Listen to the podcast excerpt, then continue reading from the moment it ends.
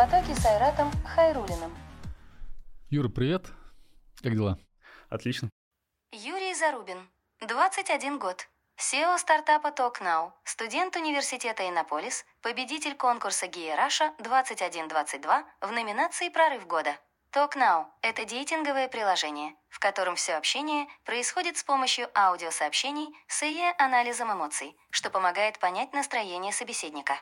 Стартап привлек 100 тысяч долларов от компании Diginavis. Его оценка составляет 1 миллион долларов. Скажи, пожалуйста, как ты здесь оказался? Ну, получается, родился я в Якутске э, в 2000 году еще. И когда заканчивал школу, выбирал себе университет и решил поступить в университет Иннополис. И так, э, ну, оказался в Казани, в Иннополисе. И сейчас уже на четвертом курсе там учусь. В Иннополис не просто так студенты не попадают. М, Там и отбор, и, в принципе, там лучший из лучших. И ты вот так прям захочу в Иннополис, и все, ты поступил? Как вот этот период Мгм. жизни школьный и момент поступления в университет? И как вообще в Якутске, достаточно далеко от Казани, ты узнал про университет?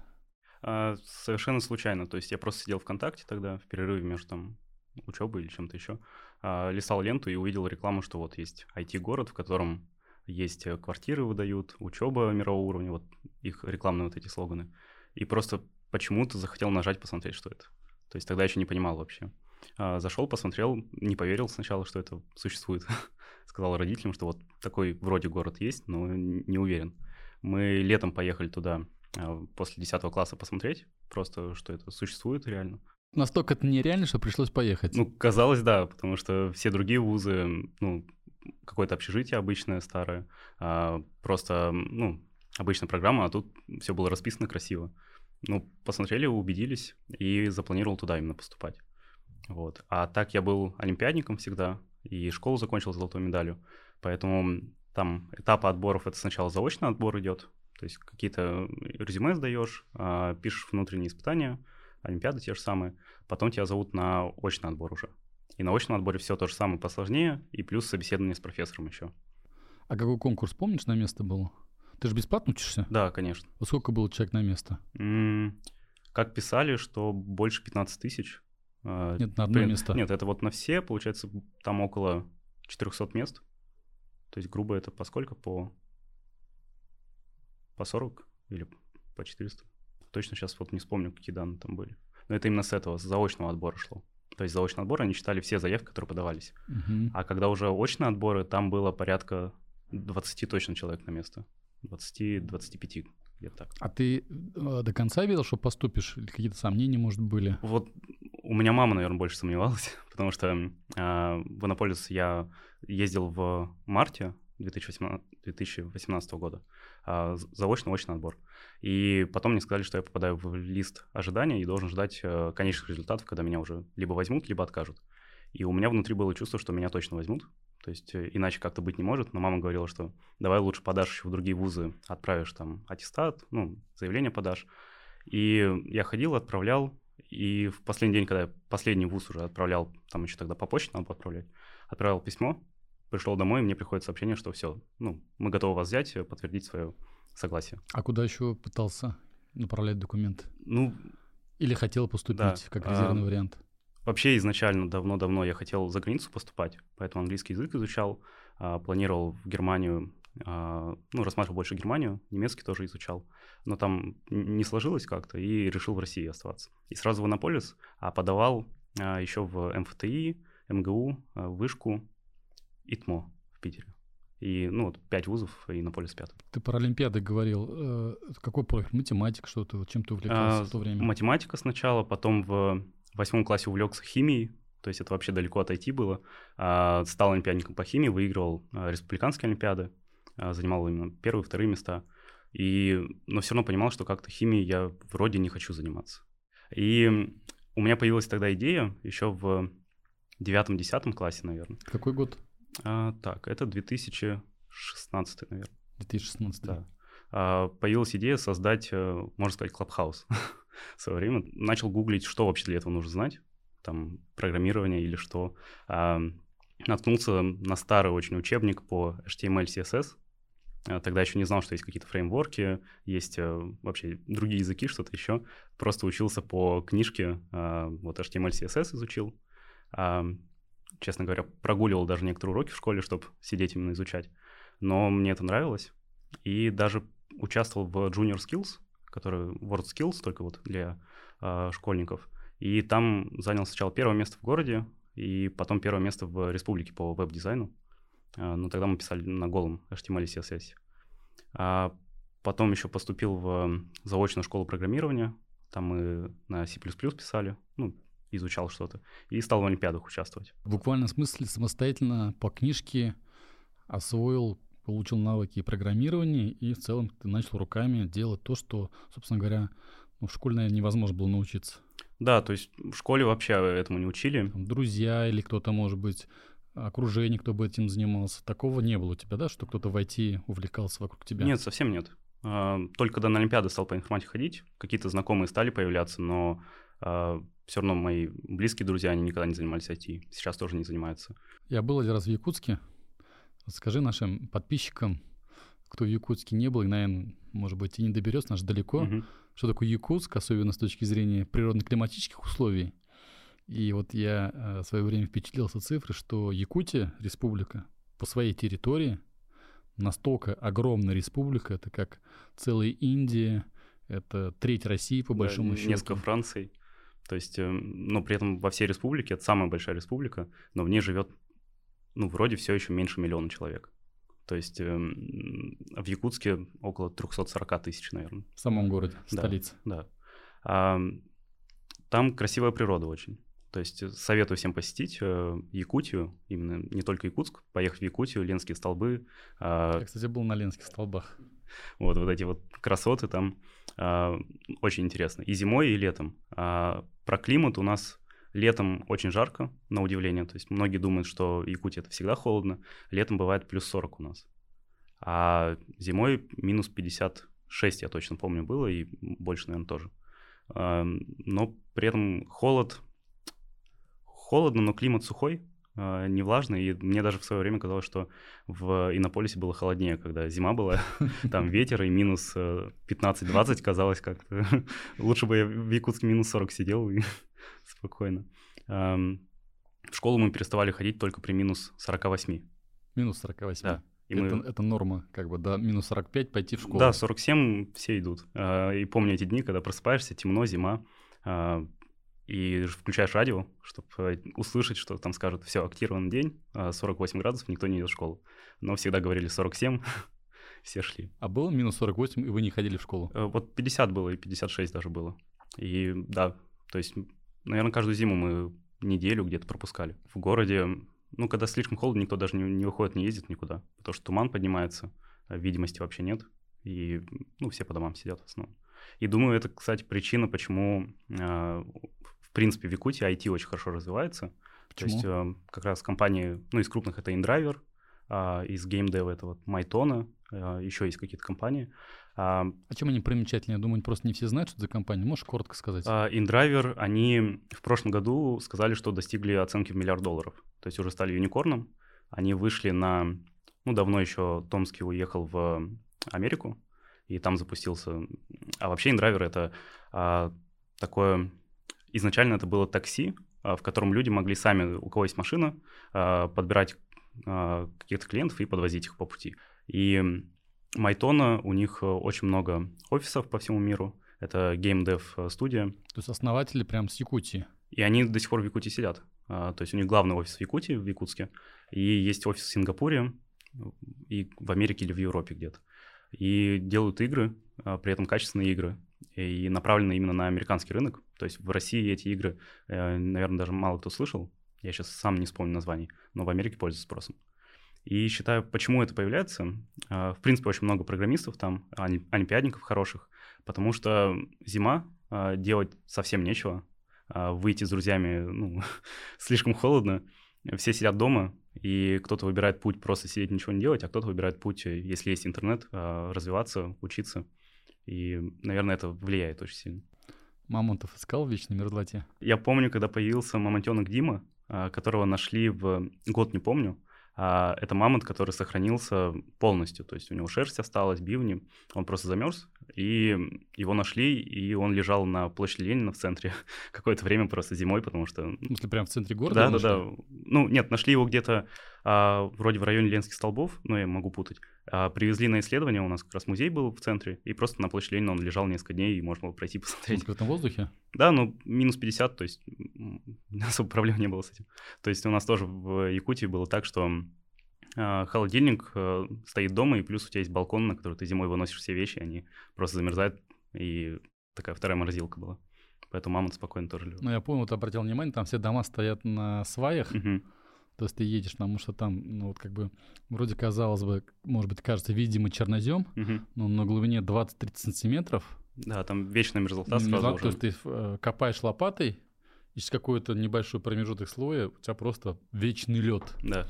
И у тебя лето, но лед он как бы вечный. А, Там есть даже такое место, тоже советую вс- всем посетить, кто там э, в Якутии будет летом. а, Называется Булус. Это река, которая замерзшая река, и оттаивает она только к концу августа, наверное, или к началу августа. И можно в июне, в июле в плюс 40 приехать и там играть в снежки, а, бегать по льду. И это очень необычное ощущение, потому что только что ты был на горе, там солнце, жа- жара, а внизу уже просто лед. И таких моментов много было в Якутии. А как у тебя с якутским языком? Нет, совсем не знаю. С чем это связано? Родители не разговаривали, в школе не преподавали. И в, а в целом, Мгм. как бы, молодежь на якутском умеет общаться? А если это коренные жители, то в основном у них в семьях, в принципе, на якутском общаются, и они, а, якутский — это их родной язык, а русский уже второй язык. У меня а, отец а, русский, получается, а мама кореянка вообще. Но корейский я тоже не знаю. А, И ну, мы общались на русском, и школа, гимназия была тоже, в основном все ребята на русском говорили. Но когда во вторую школу перешел в лицей, там а, и преподаватели, и ш- ну, школьники, одноклассники, они только на якутском говорили, многие. И какое-то время я даже сидел на парах, когда там алгебру ввели, и ее вели на якутском языке. Я просто на цифры смотрел, что-то понимал вроде.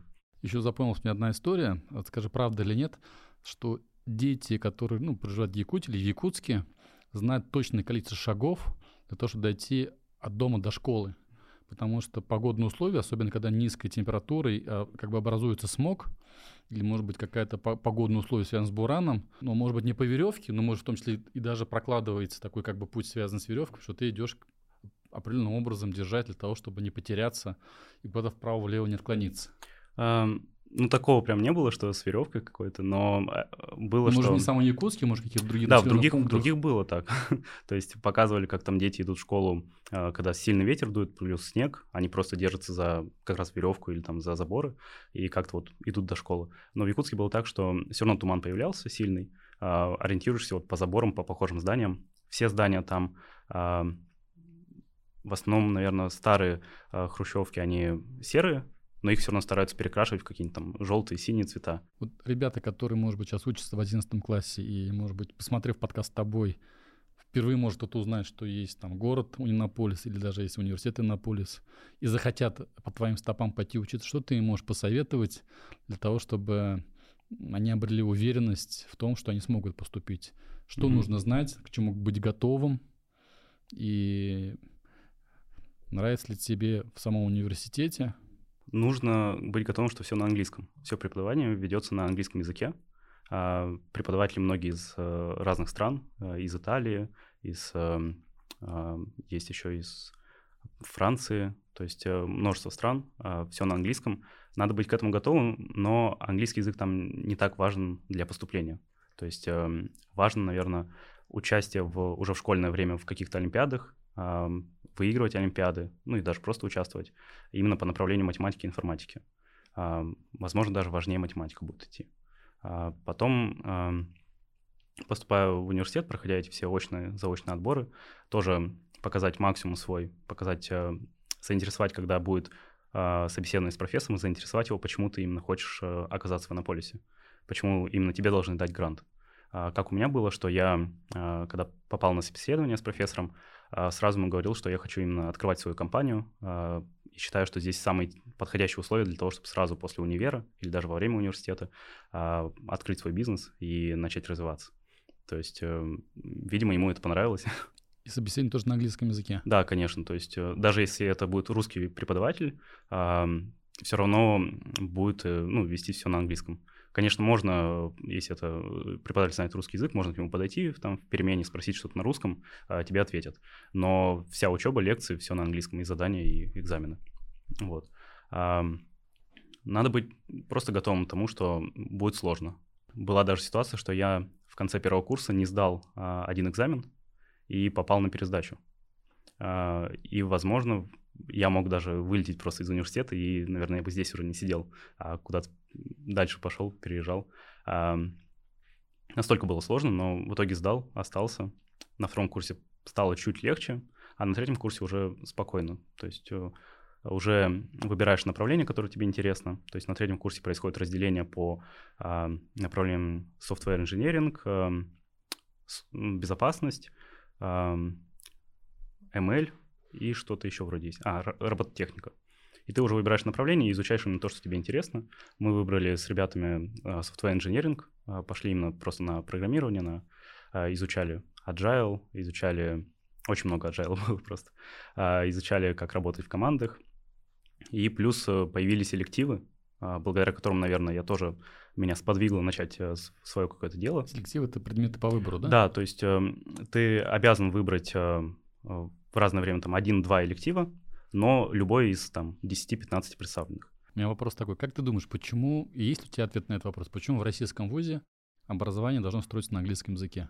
Ну, представь, допустим, есть школьники, которые, ну, например, учатся в Брянской области, или школьники, которые учатся в другом регионе, но нет английского языка, и, да и не нужен им этот английский язык, и он не может из-за этого поступить в университет Иннополис, хотя он у него с математикой хорошо, у него очень классное инженерное мышление. Он может быть даже более талантлив, чем большинство студентов, которые есть в Иннополисе. Это, не, на твой взгляд, правильно, что на английском языке, и это ограничивает большое количество студентов для поступления? А, я считаю, что правильно, потому что для, если это брать именно IT, IT-сферу, то большинство всех э, YouTube-роликов про программирование, про алгоритмы какие-нибудь, они записаны на английском языке. Большинство документации на какие-то фреймворки, на что-то еще, все на английском языке. А, начинают переводить на русский, но я сам, когда учился, только начинал это все делать, а, английский очень сильно помогал. То есть ты намного быстрее получаешь информацию, а, у тебя намного больше источников информации. И я считаю, что это очень хороший плюс именно в университете практиковать свой английский, чтобы в дальнейшем уже, когда ты закончил университет, ты мог спокойно сотрудничать с зарубежными какими-то компаниями, ты мог изучать какие-то материалы зарубежные. То есть также, если бизнес свой, скорее всего, люди хотят все равно бизнес масштабировать в какой-то момент, и для этого им все равно понадобится английский язык. То есть в, в IT-сфере английский точно нужен. В других сферах, э, ну, не могу сказать. Расскажи про Иннополис. Что из себя представляет Иннополис сегодня? Что из себя представляет общежитие Иннополиса, университет, как все устроено? А, вообще Иннополис — это такой очень маленький город. А, если сравнивать с Сколково, э, тем же самым в Москве, Сколково все-таки больше кажется, а, потому что там больше зданий, а, больше территории, но и Сколково стоит прям рядом с Москвой, и ты как будто только что был в Москве, уже в Сколково, и не замечаешь разницы. И на пользе же стоит э, в 50 километрах от Казани, то есть в часе езды, и там около 20, наверное, жилых домов, несколько школ, несколько технопарков, офисов, университет и общаги. Ну и плюс спорткомплекс. То есть эм, зданий совсем мало, а, но он такой локальный и очень интересный тем самым. Про общежитие. Я жил в общежитии полтора года где-то потом уже стал перебираться именно в квартиру, потому что мне было некомфортно а, работать, а, ну, когда кто-то есть еще тоже в комнате, мешает, отвлекает. Общежитие шикарное. То есть... Э, сколько человек проживало? Ну, в, в комнате сколько человек? У нас э, есть комната на пятерых и на двоих. Ну, как комната, то есть блок на пятерых, и там две комнаты на троих, на двоих, и кухня ваша личная. И ванная комната тоже ваша личная. То есть не на этаж, а только на вас пятерых. Если вы вдвоем живете, то у вас тоже может быть э, своя кухня и свой туалет, э, ванная именно на двоих вас. Э, я жил именно в пятерке. Э, и условия... Я в свое время просто побывал в советской общаге. Э, причем пожил там где-то месяц, э, когда ездил в СУНС НГУ э, в... после девятого класса. И из-за того, что я поздно приехал, нас заселили в самую дальнюю общежитие не для школьников, а просто для студентов советское общежитие с тараканами, со всеми этими вещами, э, романтикой своей. И я там пожил, понял, что такое вот настоящее общежитие, в которых, про которое все говорят. И Наполис — это, ну, по сравнению с этим, пятизвездочный отель, потому что а, у вас убираются раз в неделю, а, приходит клининг, все моет. Клининг приходит? Да, то есть э, не надо вообще никак думать ни о чем там, мыть полы, потому что все, ну, сразу придут, все а, вымоют. Есть э, сразу переход между всеми общежитиями до университета, и многие ребята просто берут зимой а, кофе, заваривают в чашку, а, тапочки и идут просто на, на пары, потому что теплый переход, не нужно выходить вообще на улицу. И даже была легенда, что какой-то парень не выходил несколько месяцев на улицу вообще ни разу. То есть ему приносили еду, он там сидел и... Ну, может быть. Такие вот условия хорошие. И, ну, общежитие, правда, похоже на отель. А университет, вот как процесс обучения?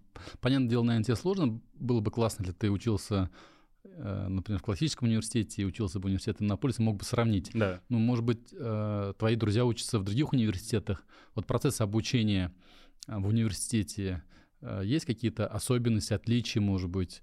Что нравится тебе, что не нравится? Эм, и какие-то моменты, которые, может быть, из учебного процесса хотелось бы тебе вспомнить тоже. Сразу вспоминаю, как у меня друг в Питере учится. А, что-то связано с нанотехнологиями, но у них было как информатика или программирование. Они должны были там на C-Sharp или на C++ писать. И ему запретили использовать свой ноутбук, а, свою именно IDE, и сказали кодить на старых вот этих компьютерах толстых, э, которые большими мониторами, просто потому что профессору так, ну, хотелось. То есть никаких обоснований для этого не было. У нас же, наоборот, все со своими ноутбуками приходят, а, все учатся, как им удобно. Это вот отличие, которое я сразу запомнил, которого а, мой как раз друг сказал мне. А, сам вуз, новое здание, комфортная аудитория, все ярко, красиво, светло. И обучение сложно, конечно, сравнивать, именно сам процесс, тем более у нас заграничные преподаватели, у каждого есть своя какая-то изюминка, кто-то там...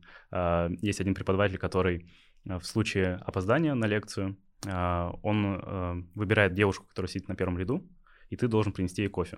То есть ты должен выйти обратно, купить кофе, вернуться и подарить как бы этой девушке. И все понимали, когда к нему, допустим, шли, что если ты уже опаздываешь на там, больше, чем одну минуту, можешь идти домой.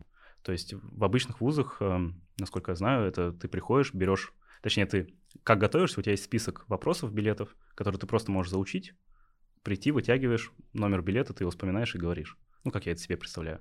У нас же это всегда были экзамены, что ты приходишь, и ты не знаешь, что тебя ждет. То есть тебе, возможно, дадут э, контрольную, как в школе, в плане на листочке, там надо будет что-то уравнение писать.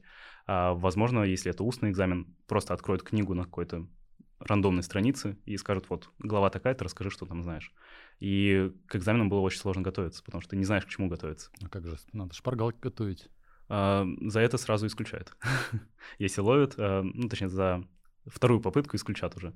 И помню, были ребята, которые э, сидишь на лекции, э, ну, точнее, на экзамене уже, и там просто преподаватель, ну, ходит между рядами, и какой-то парень достает листок большой такой со шпаргалками.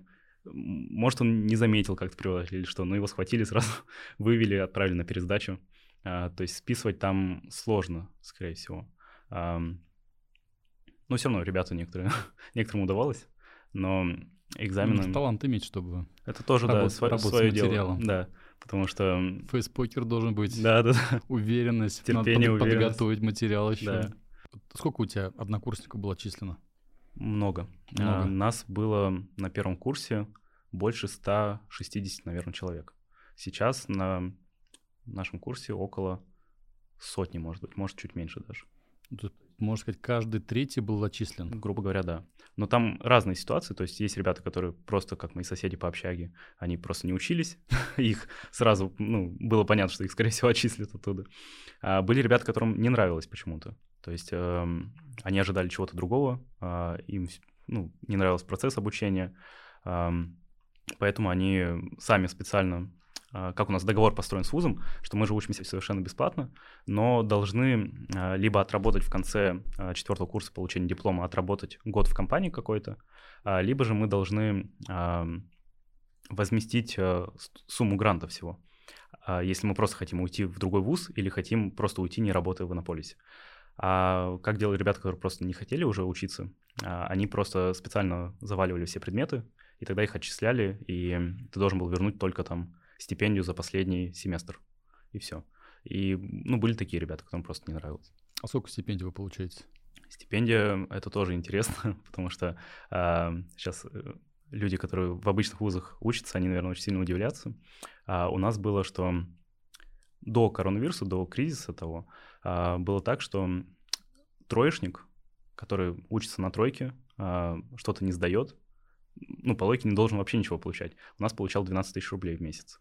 А отличник, который, ну, все отлично заканчивал, у него 36 тысяч рублей в месяц было. Что, ну, вполне себе нормальная сумма для студента, учитывая для Иннополиса, потому что у тебя есть общежитие. Люди на такую зарплату месяц, целый, день, целый месяц трудятся, чтобы получить зарплату да. 36 тысяч рублей. Ну, там ребята целый день учились, чтобы ее получать.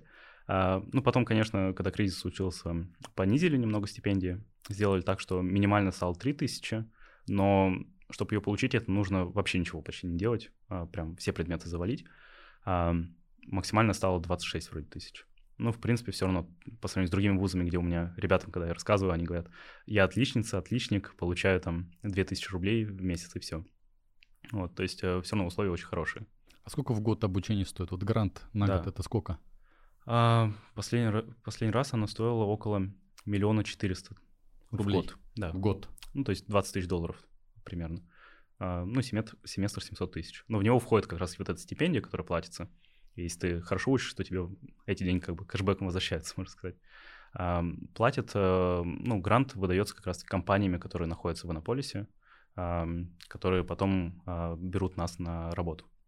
А как все-таки творческая жизнь э, студента проходит? Угу. Если так, такое понятие, там, студ весна, там, день одногруппника, угу. попить пивка, не пойти на пары, вот угу. расскажи, как есть на самом деле вот эта та студенческая жизнь, которую потом часто ребята вспоминают. И есть ли она вообще в университете Иннополис? Или, может, у вас там такой, знаете, там строгий порядок, пришел, ушел, ходить в гости нельзя, это нельзя, здесь можно, и, может быть, от этого скучно становится. Ну, вот на самом деле мне кажется, что у меня не было такой прям а, студенческой жизни, как все это описывали. А, ну, как мне это описывали в детстве, что это там будут вечеринки в общежитии, на всем этаже у вас там колонки стоят, музыка играет. Такого у нас не было. Почему? А, на самом деле даже не знаю. То есть, может, программисты такие, которые любят сидеть в своем кругу. Точно сам не знаю. Но развлечения есть, конечно. То есть развлечения — это спорткомплекс и какие-то студенческие клубы. На День студента очень многие собираются в баре у нас в Иннополисе, потому что там идут скидки на, для студентов именно на пиво, на прочий алкоголь. А, ну и как-то я тоже это все пропустил почему-то. А, сидели мы в основном именно вот втроем именно общажными друзьями так, обсуждали что-нибудь или ездили гуляли просто по Казани. Город Иннополис. Что тебе больше всего нравится? И чего в Иннополисе не хватает или не нравится? Больше всего нравится его э, такая дружелюбная очень атмосфера. Э, у нас весь город общается в чатах, и почти каждого человека, которого ты встретишь на улице, ты, скорее всего, уже видел где-то в чате. Ты знаешь, как он общается, кто он. Сколько в чате человек? А, где-то полторы тысячи, а, но жителей около трех тысяч. А, поэтому, ну, все равно, то есть там семьи сидят, допустим, в чате как один член семьи. И такая дружественная обстановка, что ты можешь просто соседям или в общий чат города написать, у кого есть там а, стремянка или прикурить автомобиль, и тебе сразу через пять минут ответят, что вот приходи туда-туда-то. А, или когда люди переезжают в другой город, они просто могут оставить свои вещи, сказать, приходите, мы просто так отдаем вещи, потому что нам не нужны. И очень такая царит именно дружественная атмосфера, ты знаешь, что а, всегда могут помочь, поддержать, если что-то нужно. В беде ты не останешься. И вот это больше всего нравится. В свое время не хватало кинотеатра, но кинотеатр сейчас появился у нас, а, поэтому сейчас как будто есть все развлечения, которые нужны, как будто уже все есть. Вот на первом курсе мне казалось, что многого мне не хватало, а, было как тяжело. Сейчас именно пока все нравится, то есть пока даже не заметил ничего. Расскажи тогда про свою компанию, о которой мы начали говорить. Что за компания, что за проект, поподробнее. Mm-hmm. Можно ли воспользоваться этим приложением уже сейчас? Да, то есть мы э, разрабатываем приложение для знакомств э, с помощью голоса. Оно называется Talk Now. Э, и это приложение, где вы можете найти друзей или какие-то серьезные отношения и начать общаться именно голосовым общением. То есть а, там видно фотографию пользователя, и можно прослушать его аудиоприветствие. Если вы друг другу нравитесь, ставите взаимные лайки, то вы переходите в диалог, и в диалоге вы тоже общаетесь только с помощью голосовых сообщений. А почему голосовые? Потому что мы считаем, что а, именно в таких дейтинг-приложениях, приложениях для знакомств, а, в них не хватает э, эмоциональной связи между пользователями. То есть ты видишь просто такую, можно сказать, бездушную карточку человека, на которой фотография и какой-нибудь текст, там, одно-два слова, и все. А тут э, пользователи, они именно записывают свой голос, кто-то читает стихи, кто-то рассказывает о себе, и ты сразу строишь какую-то картину э, этого человека. И идея сама появилась вот в феврале прошлого года. Мы начали просто вместе писать э, ну, код, разрабатывать приложение и опрашивать как раз пользователей, ну, будущих, а насколько вообще это нужно, интересно, какие у них есть проблемы в текущих приложениях.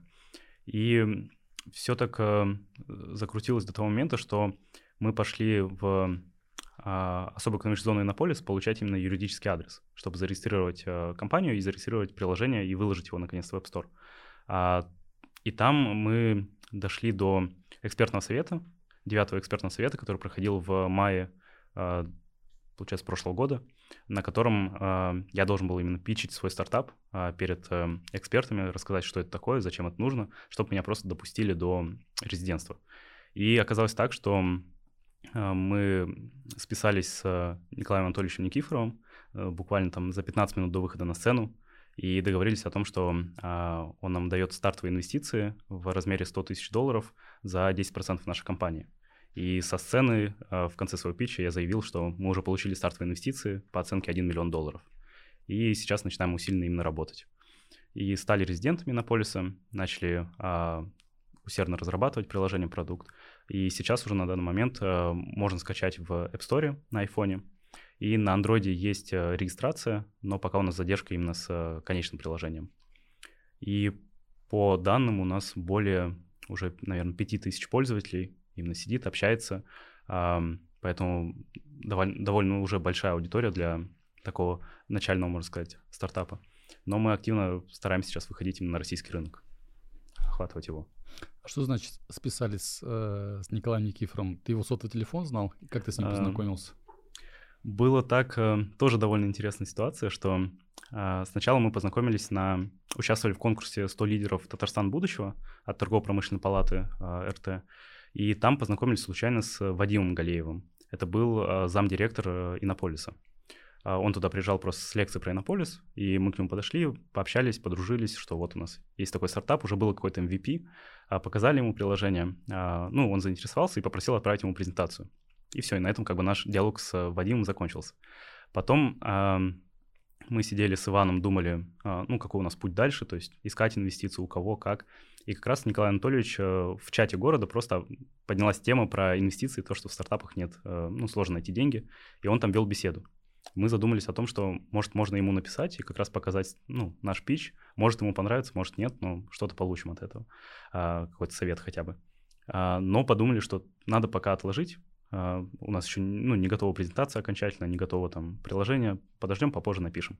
В итоге в один день, в субботу, uh, я просто был дома, а, отвлекся от работы, решил убрать э, квартиру, и было такое настроение выключить полностью телефон, уйти в такой детокс и просто остаться наедине с собой, а, с мыслями. Но почему-то я его не выключил. И в этот момент, когда я там убираю квартиру, приходит сообщение, а, я смотрю, а там от э, Николая Анатольевича, что ему кто-то отправил нашу презентацию, и его это заинтересовало, и он хочет рассмотреть именно инвестирование. Ну, естественно, я бросил все свои дела сразу домашние, э, начал вести с ним диалог. Ты не стал прыгать по квартире, а... когда тебе пишет сам Николай, еще пишет первым, и ты, наверное, может быть, даже, как говоришь, не ожидал, что кто-то откликнется на твои материалы. Да, то есть, э, ну, конечно, была радость. Я сразу написал в наш чат, э, ну, именно нашей команды, Ивану там, что вот, uh, у нас есть предложение, нужно что-то думать, но все равно понимал, что теперь, значит, все будет серьезно уже. То есть уже это не будет таким студенческим проектом, который мы захотели поиграли, захотели бросили, а это уже вот серьезная именно работа, стартап, бизнес. Начали вести диалог с такой долей радости, общались, обсуждали, и потом ушли просто на ну, перерыв. То есть мы скинули там фин-модель нашу, презентацию еще раз, и ну, сказали просто тогда подумаем и все. А, именно со стороны Николая Анатольевича. И когда я уже пришел на экспертный совет, я ему просто написал, что вот я сегодня буду на экспертном совете, можете посмотреть, там ссылка есть на трансляцию. И в этот момент, когда за 15 минут до выхода на сцену как раз, мы начали просто переписываться по какому-то поводу и решили обсуждать как раз инвестирование, а, и обсудили, что вот э, он, он готов выделить нам 100 тысяч долларов за 10%. А, в тот момент э, это было волнительно больше, наверное, даже. Не сколько радость, сколько волнения было из-за того, что а, мы, можно сказать, не ожидали этого именно с Иваном. И мне сейчас надо выходить на сцену, что-то рассказывать и в конце говорить о, о том, что вот, на самом деле у нас уже есть новость, что мы уже привлекли деньги. И даже, честно говоря, после того, как все это закончилось, уже когда я выступил, я пришел домой, а, просто покушал и, можно сказать, лег спать, чтобы просто уже отдохнуть и в новый день понять, что, что случилось, что произошло. Очень многие поздравляли тогда, а, но мы начали просто еще серьезнее работать, то есть уделять все возможное время стартапу. А, естественно, учебе стали уделять меньше времени, но ну, считаю, что это не зря все-таки было. А почему дейтинг-приложение? И уже, во-первых, ну, исторически э, интернет даже зарождался на дейтинге, да, очень. И сейчас популярные приложения, там, Tinder, Баду, я там все перечислять не буду. Почему лезть в этот рынок, который, ну, может быть, на мой взгляд, mm-hmm. сформировался, и он существует, и в этот Красный океан? Да, а мы... Хотел познакомиться с девушкой в Иннополисе, не получалось, и вот решил попробовать приложение ну, мы вот в этой части. сами с Иваном были пользователями всегда дейтингов, то есть, как вообще я познакомился с дейтингом? А, меня вот друг в Питере э, сказал, что есть такой Тиндер, скачай его просто по приколу. А, он сам там не сидел, но меня там зарегистрировал. Я полистал людей, пообщался с кем-то, было интересно, но ну как-то странно, необычно. И вот мы с Иваном, получается, как-то были пользователи дейтинга, даже не сколько в поисках там серьезных отношений, а, может просто в поисках дружбы и просто интересная механика этого всего. И когда был как раз Клабхаус на хайпе, э, я подумал, надо что-то делать нам, потому что, ну, у нас сейчас нет бизнеса уже, потому что студию закрыли, а, нет других стартапов, нужно что-то придумать, потому что уже скоро заканчиваем университет, нужно где-то отрабатывать. И а, появилась идея совместить вот Clubhouse и Tinder, а, взять такие ключевые моменты и соединить их. И пообщавшись с пользователями еще, мы узнали, что очень много проблем у пользователей существует. То есть э, у пользователей, у них, э, ну, как я уже говорил ранее, отсутствует эмоциональная связь, поэтому у них общение длится максимум 1-3 дня, и дальше просто перестает э, идти.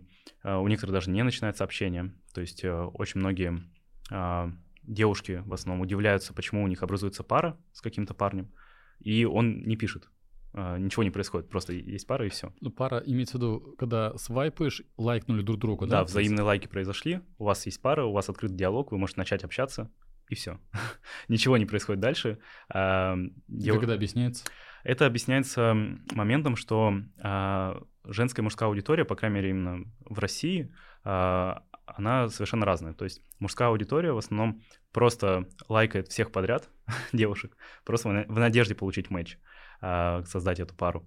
И из-за того, что ну, происходит лайки всех подряд идут, а, образуется пара, и у мужчины происходит в голове а, такая иллюзия, что он за этой девушкой может найти еще лучшую девушку где-то в ленте.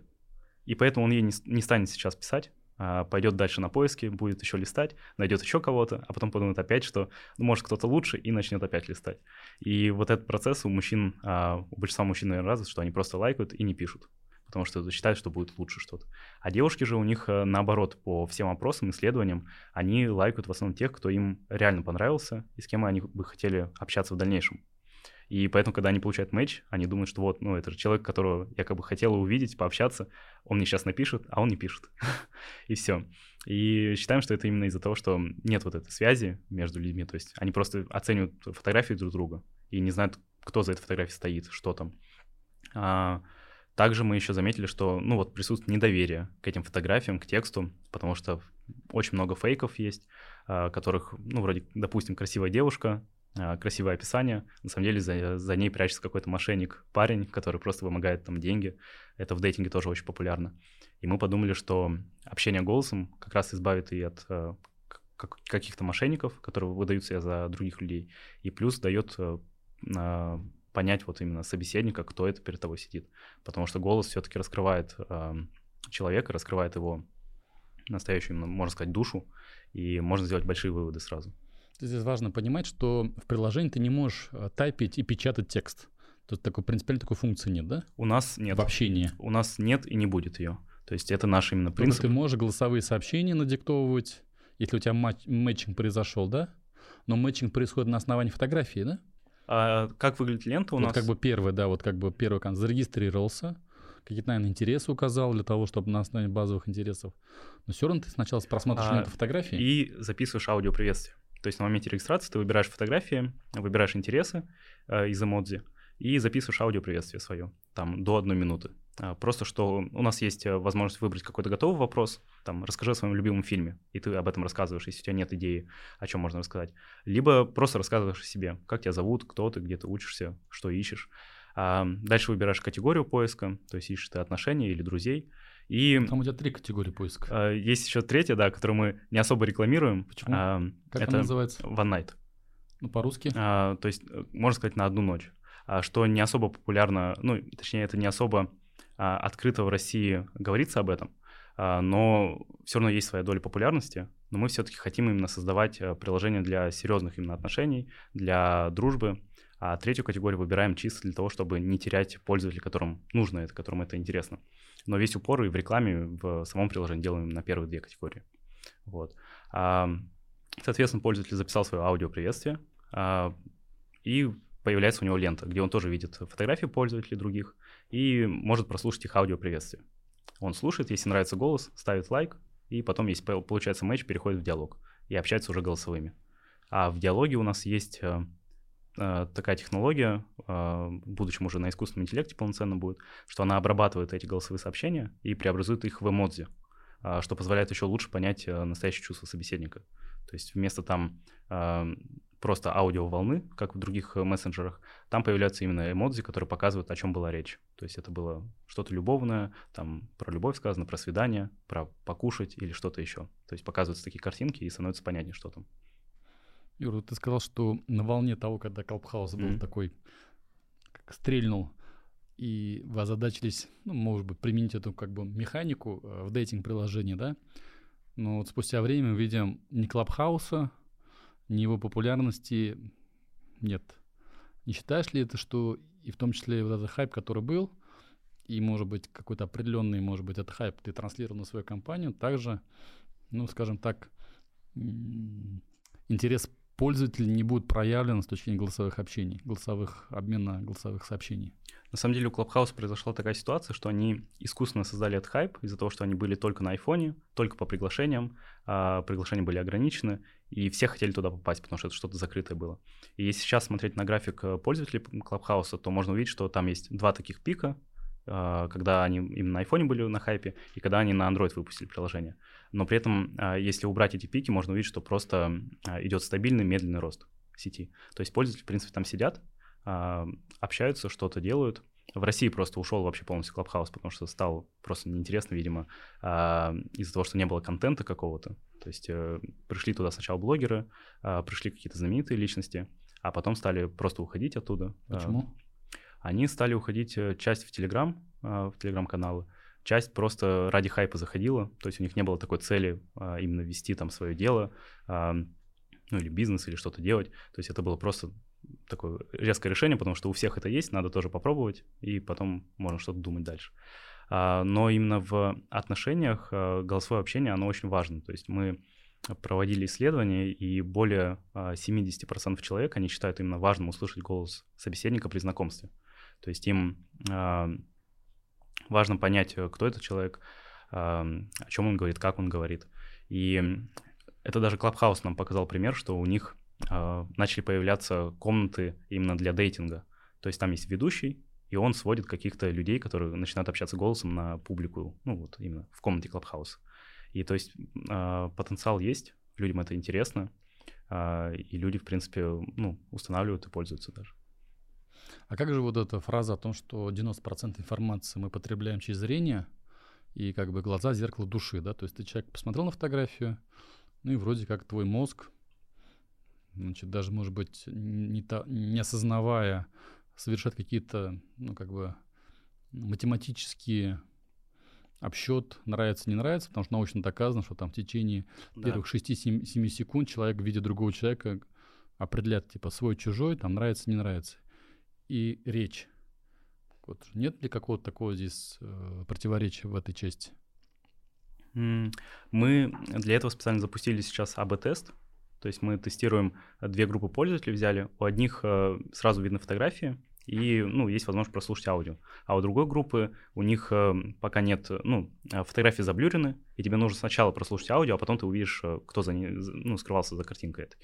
И э, мы недавно только начали этот тест, будем еще смотреть на метрики, изучать, но предварительно э, метрики даже стали лучше именно у второй группы, который, которая не видит сначала фотки, которая сначала э, слушает именно голос. И потому что наша цель — это именно создать приложение для знакомств, которое будет э, определять не по внешности, а именно по душе, по интересам человека, э, сделать такой э, по-английски anti-superficial э, дейтинг-приложение. Что это означает? Если дословно переводить, то это не поверхностное а, именно приложение, ну то есть приложение, по которому ты не по внешности определяешь, а именно по каким-то другим составляющим человека. А, потому что мы считаем, что внешность она может быть и важна э, в человеке, но если э, кроме внешности у него ничего нет, то, скорее всего, будет именно тяжело и общаться, и дальше что-то делать. А, поэтому мы а, проводим вот этот тест, и, принципе, пока показатели хорошие. То есть людям даже интересно, потому что появляется такой вау-эффект, что ты слышишь, допустим, красивый голос, а за ним появляется фотография, которая вообще, ну, а, для тебя, а, тебе бы не понравилась в обычном дейтинг-приложении. Но ты удивлен тому, что именно голос был интересный, человек красиво говорил, и э, по нашим опросам даже люди именно стали а, больше обращать внимание на голос, нежели именно на фотографию. То есть им важнее просто, чтобы человек понятно выражал свои мысли, мог вести диалог, и как раз на это они теперь смотрят. Ты считаешь, что мужчины обращают больше внимания на голос, чем на внешность? А, мужчины, в принципе, в дейтинге, они, а, можно сказать, им без разницы вообще, на что обращать внимание. То есть им э, просто важно как бы получить отношения или друзей. А девушка все-таки обращает какое-то внимание именно на голос. Ну, это подтверждает фразу, извини, что перебивать, девушка любит ушами. Да, да. А мужчина глазами. Да. Так у мужчин надо отключить эту возможность прослушивания, там просто фотки делать. Просто фотки, чтобы А девушки пусть слушают. Да. Нормально будет, а, как в жизни. Да. Вот про Тиндер ты говорил. В Тиндере сейчас, наверное, сколько пользователей? В мире? Ну, в мире, наверное. В мире у них... Э, вот в Баду я точно знаю, что у них было больше 500 миллионов пользователей в свое время. Да, они почти перевалили полумиллиардную. Да. А Тиндер был э, меньше, чем... Миллионов сто, может быть, 90. Там больше 100, там вроде было 150, наверное. Ну, точно вот не вспомню. И ты будешь конкурировать с этими площадками? А, какой у нас изначально был план? Что мы а, пойдем именно сразу целились на американский рынок, что это будет именно рынок США, и мы будем там а, делать свое приложение для знакомств. При этом были сложности с тем, что находясь в Иннополисе, мы будем вот делать международный какой-то продукт.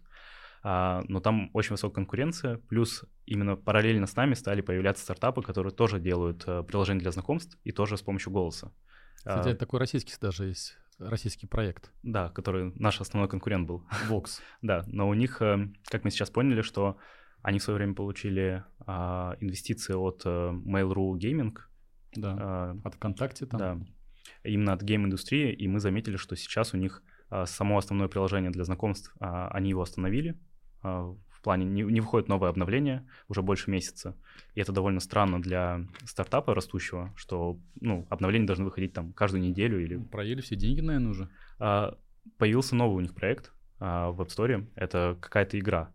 А, то есть это уже не дейтинг, не знакомство, ничего этого. Это просто именно игра и все, которая на голосовых завязана как-то.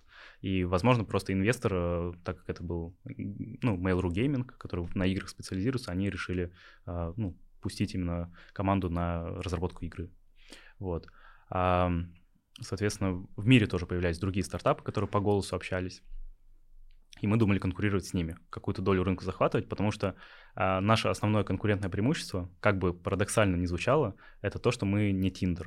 А люди просто устали во всем мире от Тиндера. Они устали от этих э, свайпинга пользователей, листания туда-сюда. И им хочется чего-то нового, необычного, не просто фотографии текста, и они активно перетекают в другие приложения для знакомств. А, но сейчас, э, на позапрошлой неделе, мы узнали, что а, конкуренты уходят из России. То есть э, Баду и Бамбл полностью ушли, и пока остался только Тиндер из крупных. И мы считаем, что это как раз для нас возможность охватить именно рынок России. По оценке как раз-таки Бамбла, у них выручка была около 20 миллионов долларов на российском рынке. То есть, в принципе, деньги здесь есть, а, возможности есть, пользователи есть, и поэтому мы сейчас думаем развиваться вот на рынке России и ближайших наших стран. А сколько сейчас пользователей приложения? А, около тысяч. Но мы не запускали таких прям активных маркетинг компаний. То есть мы сейчас находимся на стадии тестирования гипотез роста. То есть сначала мы протестировали какие-то продуктовые гипотезы, а, подтвердили то, что в принципе это нужно, люди пользуются, люди создают пары, люди общаются, и сейчас мы начали именно а, тестировать какие-то каналы привлечения разные.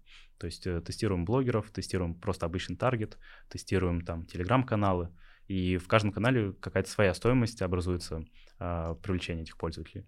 И ищем какой-то оптимальный вариант, который нам именно даст возможность быстрого роста.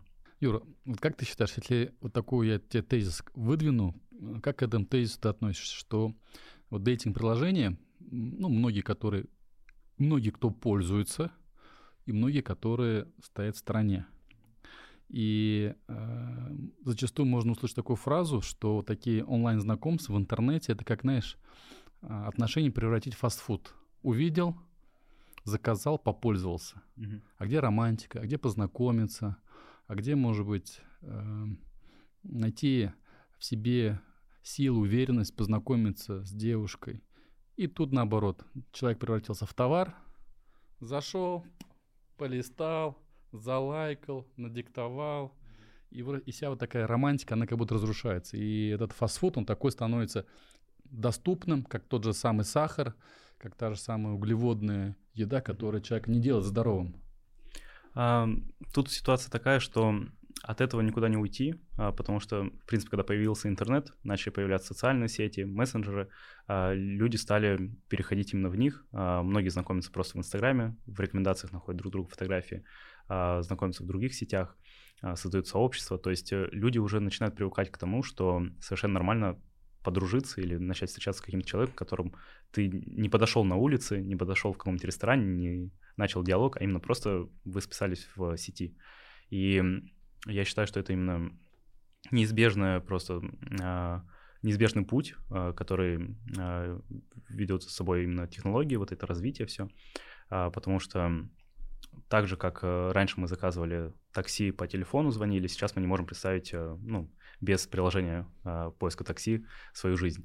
И здесь также, что люди просто начинают привыкать к этому. А, люди понимают, что сейчас всем так удобнее становится. А, даже по нашим опросам на улицах люди почти не знакомятся, потому что идут либо в какой-то компании друзей, и они не хотят сейчас с кем-то еще знакомиться, либо они, в принципе, ну, боятся просто, что к ним кто-то подойдет, и сами боятся подходить, и к ним, когда подойдет кто-то. И на улицах перестали люди знакомиться. Я не про это, я немножко mm-hmm. про другое. Не обесценивает ли это возможность людей познакомиться, выстраивать отношения. Познакомился, не понравилось, следующий или следующий. И этот конвейер, он становится таким ну, достаточно большим, потому что технология, она как бы еще раз, как бы, это тезис, я хотел твое мнение услышать, обесценивает возможность э, долгосрочных отношений человека. Ты сейчас к человеку относишься как, и не к тому, что я против социальных сетей, а к тому, что человек становится как товар на полке в магазине. Ты, по сути, делаешь маркетплейс как Озон и Валберис. Но только маркетплейс не Озона э, продуктов питания или каких-то э, предметов, да, а маркетплейс людей или, или, собственно говоря, их отношения, собственно, когда ты продаешь на, сам, на самой э, цифровой площадке. Отношения а, превратились в товар. Я да, вот хочу сказать. Э, такое мнение есть, и оно, в принципе, правильное в других дейтингах точно. То есть э, это даже психологи сейчас со многими работают э, людьми, что они э, заметили давно какие-то там ученые, что люди разучились строить какие-то долгосрочные отношения, потому что они как раз ожидают, что, ну и сейчас вот начали отношения, не понравилось, мы не будем работать над этим, мы не будем там решать какие-то вопросы, просто разойдемся и найдем нового человека. И именно у нашего, наверное, поколения такое сформировалась какая-то такая привычка, что а, сложнее людям взаимодействовать э, с друг другом в отношениях, им легче просто разойтись и начать искать нового партнера. И ну, наша цель как раз в дейтинге постараться сделать это просто удобным способом а, знакомства, но при этом не обесценивать вот э, людей, не обесценивать вот эти их фотографии, а ну, добавляем вот голосовое общение, считаем, что это хоть какую-то частичку души покажет и создаст какую-то вот именно связь между пользователями. Может быть, вам э, поработать над какими-то правильными датасетами, чтобы матчинг, mm-hmm. который происходит не просто на, э, на уровне там, слуховых восприятий, а чуть более глубинные взять научные исследования, чтобы матчинг был такой, что вероятность того, что они разойдутся, mm-hmm. она была бы, допустим, ну, низкая, да, психологическую, психологическую совместимость людей никто не отменял. Mm-hmm и работа над алгоритмами э, такими, чтобы ну, как бы человек не ошибся в выборе другого человека.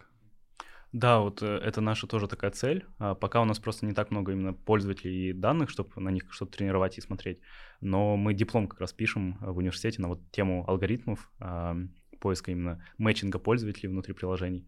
А, и в идеале в будущем мы хотим, когда будет больше данных, обучить именно хотя бы нейронную сеть какую-то, чтобы найти взаимосвязь, допустим, между а, людьми, которые а, образовали хотя бы пару, и людьми, которые даже никогда не образовывали пару, и показывать их друг другу в рекомендациях. И также думаем, а, ну просто как идея есть, что вводить какие-то тесты на совместимость или просто на психотип человека, чтобы потом именно делать мэтчинг.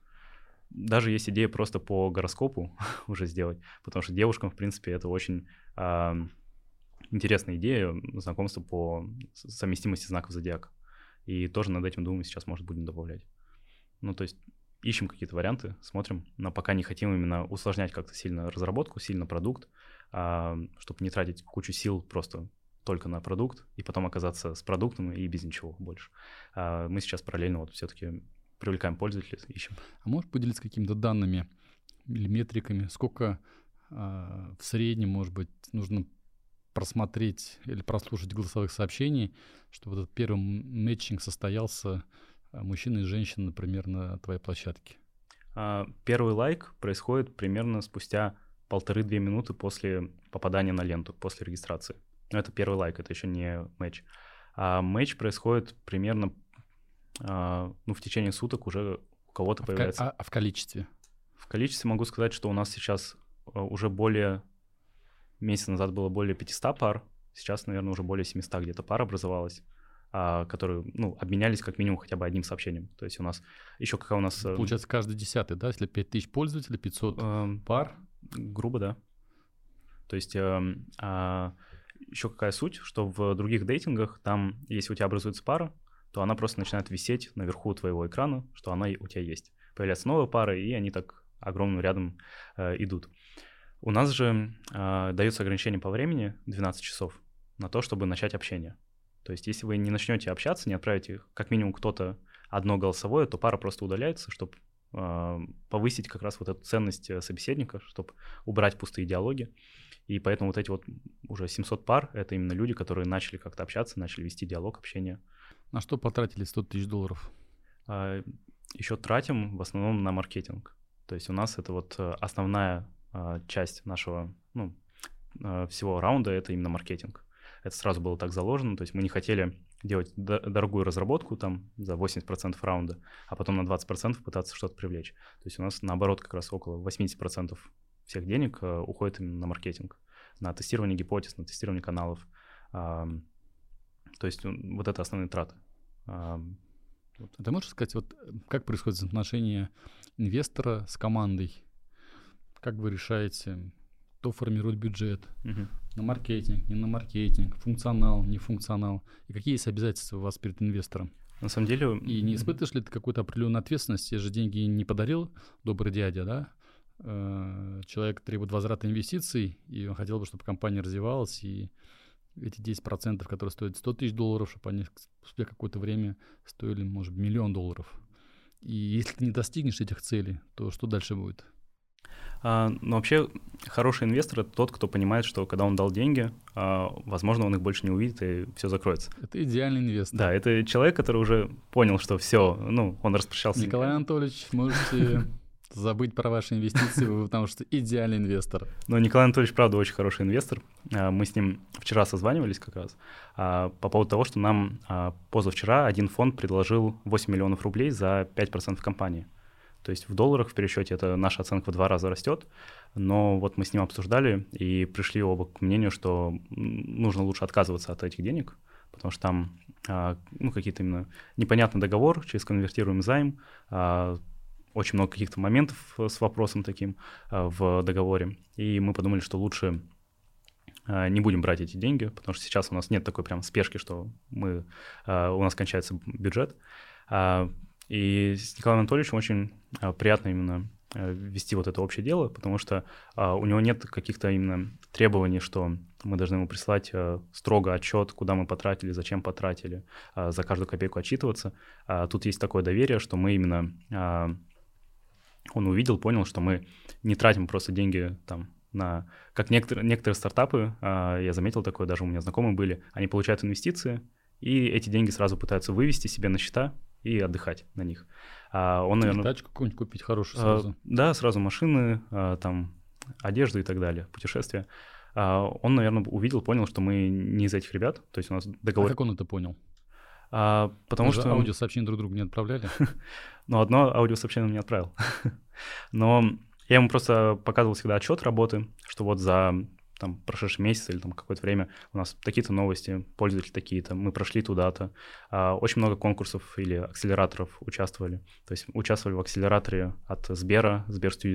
А потом я участвовал в конкурсе GC, а, это конкурс молодых предпринимателей, он такой всемирный и всероссийский как бы. А, тоже там победил. И... А что эти победы все дают? Вот в Сбер победили, вам там деньги дают? А, Или это просто признание, диплом? Там нам не дали денег. А должны были дать? Там э, мы стали именно финалистами, а первые места отдали тогда другим именно проектам, которые э, у ребят были именно школьные проекты. И, ну и мы сами считаем, что э, тот призовой фонд, который был, э, там около 100 тысяч рублей или там 300 тысяч рублей, э, им будет намного полезнее, потому что у нас уже был раунд инвестирования, э, и у нас не было такой спешки за деньгами. Это, конечно, всегда приятно получить деньги просто с воздуха, но мы считаем, что как раз молодым э, стартапам важнее э, выигрывать в этих конкурсах, чем стартапам, у которых есть какие-то уже большие крупные деньги или выручка. А, но почему мы на эти мероприятия ходим, участвуем? Потому что там очень много можно получить полезного общения, а, познакомиться с какими-то инвесторами или с ребятами, которые тоже а, горят какой-то идеей или захотят у тебя работать в стартапе. И вот мы там познакомились с Сергеем Дашковым, там мы познакомились с разными просто друзьями, с которыми сейчас продолжаем общение, поддерживаем друг друга, делимся. И все эти конкурсы, вот их, наверное, основная суть в том, что получаешь именно общение, знакомство. Недавно на той неделе э, в нашем IT-парке проходил э, вместе со Сколково стартап-тур. Два вопроса. А почему твоего проекта там не было?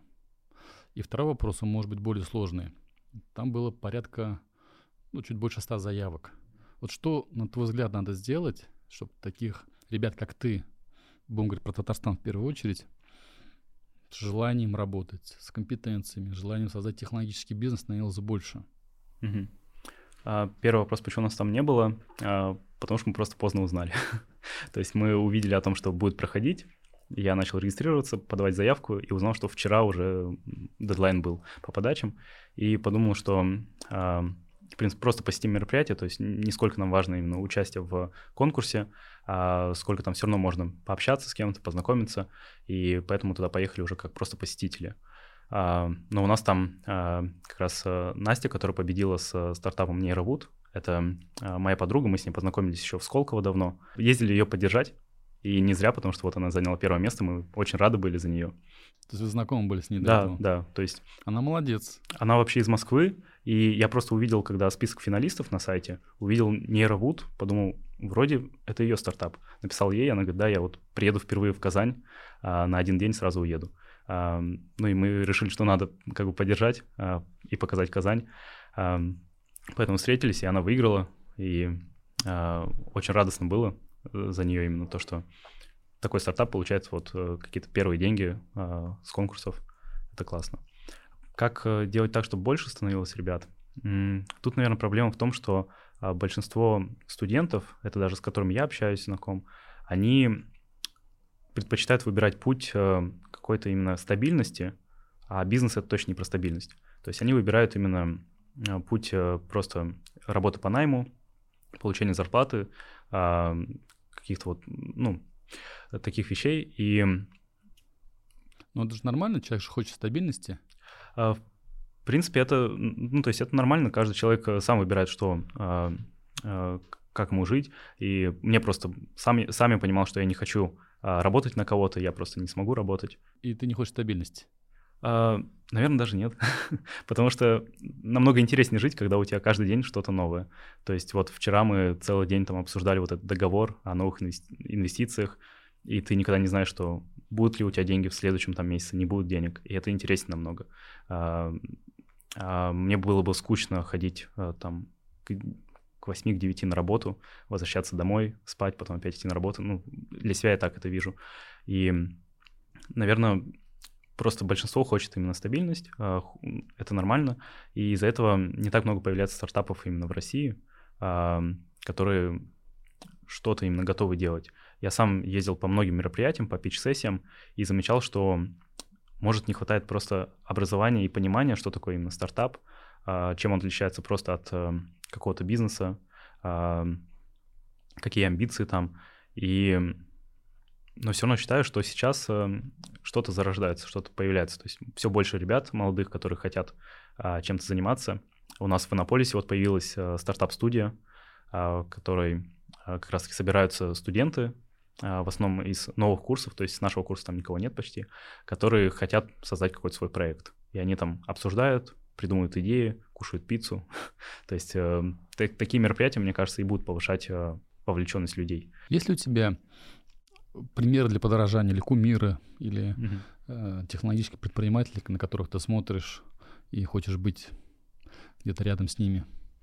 Угу. Кто тебя вдохновляет? А, наверное, я от всех э, предпринимателей, бизнесменов или стартаперов беру по чуть-чуть. Э, что-то мне нравится в этом человеке, что-то в том. То есть э, также от ну, Стива Джобса а, нравилось то, что как он умел продавать именно товар. То есть он сам же он не являлся именно программистом, он не производил именно свои айфоны, а, iMac, но он очень красиво их продавал, а, именно гений маркетинга был, и у него можно забрать вот эту вот часть. А у других, эм, ну, также вот из России, допустим, Олег Тиньков, то есть его все равно к нему некоторые не очень хорошо относятся, потому что считают, что у него слишком импульсивная такая подача и ведение бизнеса. Но я считаю, что у него все равно есть э, какие-то моменты, которые э, можно себе записать, э, подумать, как в своем именно сфере это ну, произвести. Ну что ты вот для себя отметил в нем? Он именно а, уверенный человек и именно хочет... А, у него в первую очередь стоит его бизнес, можно сказать.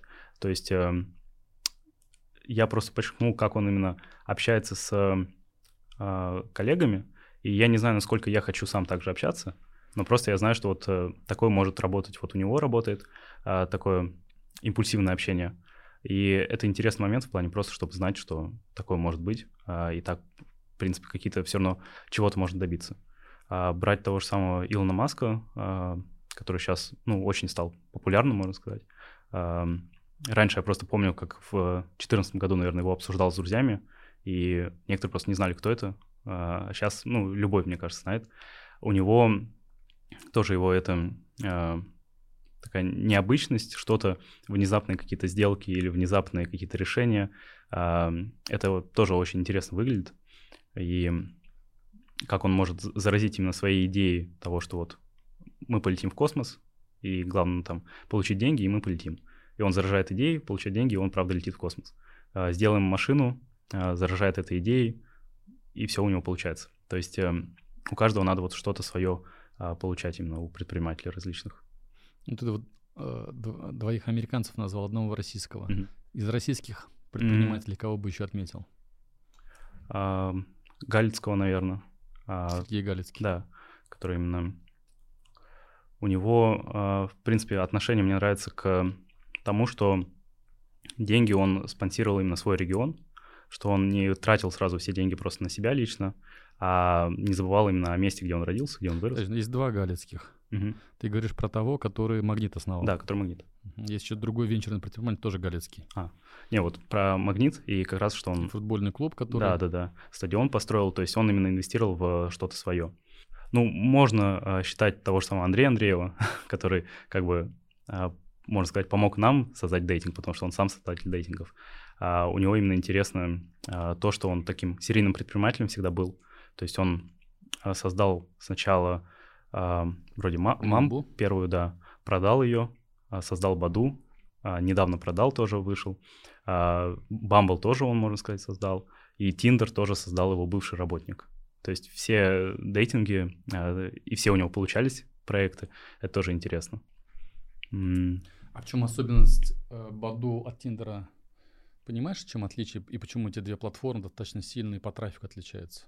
Потому что Баду в пять раз больше, mm-hmm. чем Тиндер, даже может быть раз в 7-8.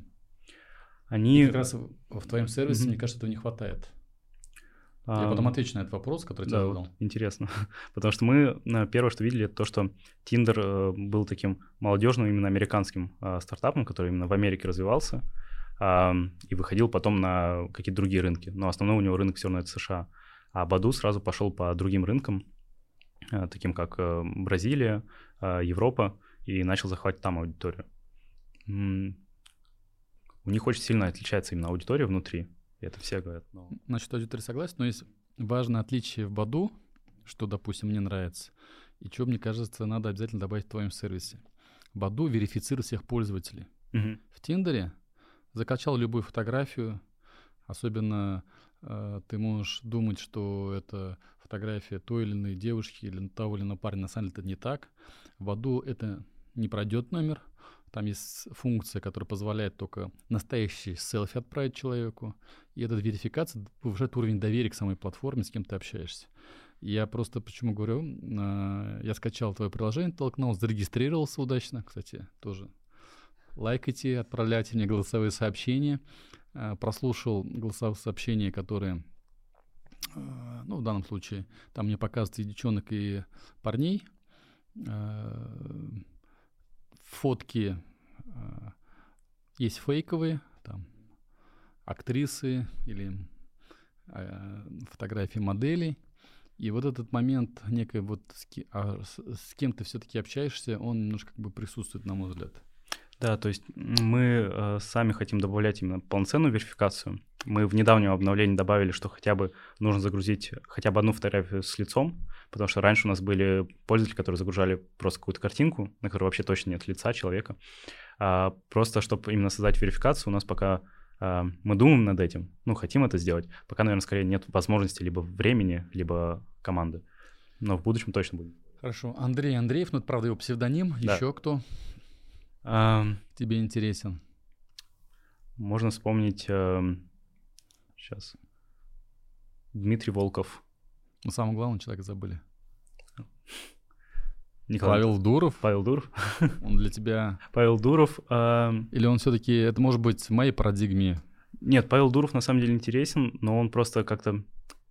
Именно я про него стал забывать из-за того, что вот он ушел э, с ВКонтакте в свое время. И ушел... А, в Телеграме остался? В Телеграм, да но он же стал таким непубличным, и недавно только выложил там, при, э, когда за, блокировали Инстаграм, он выложил фотографию, что вот я в Инстаграме. А, наверное, поэтому я про него просто забыл. Но, ну и в принципе он не публичный, и сложно что-то о нем узнать, вот как он именно ведет бизнес, но у него что-то явно получается. То есть по Телеграму это можно увидеть. Но человек он интересный, конечно. И хотелось бы с ним познакомиться, пообщаться просто. На какие ты цифры рассчитываешь выйти в этом году? Вот 5000 пользователей сейчас а, в апреле текущего года. К концу года сколько будет пользователей? А, мы планируем больше 200 тысяч пользователей. Надеемся даже а, к сентябрю завершить эту цель. Но посмотрим, как пойдет. То есть ставим всегда такие глобальные цели большие для нас. Будем надеяться, что получится. То есть 200 тысяч пользователей по всей России который именно будет э, главная еще проблема, то, что пользователи должны, э, у них должен быть хороший ретеншн, именно возврат в приложение, потому что если мы даже э, привлечем там миллион пользователей, но у нас ретеншн будет около нуля, то в итоге на следующий день у нас останется ноль пользователей, ну, активных. И мы сейчас работаем как раз над ретеншеном, и заметили, что у нас ретеншн долгосрочный, 30 дня, около там 30-40%. То есть у нас 30-40% людей через 30 дней все еще остаются в приложении, все еще им пользуются. И мы считаем, что это очень хороший показатель, потому что по другим конкурентам у них около там 5-10%, ну 5-10%. возврата пользователей. Иначе, если будет низкий ретеншн, нам придется постоянно привлекать пользователей, привлекать, привлекать, чтобы нескончаемо это было, и быстро их монетизировать, потому что если они рано уйдут, мы их не успеем монетизировать, то мы просто будем сжигать деньги. И мы сейчас больше работаем над ретеншеном, и потом мы хотим, что вот 200 тысяч зарегистрированных пользователей, при этом у нас активных будет около там 50 или 100 тысяч пользователей. Какая выручка сейчас в месяц генерится приложением? Ровно 0 долларов. Почему? Потому что мы не включаем монетизацию совсем. То есть у нас план до 30 тысяч пользователей, мы не монетизируем продукт никак.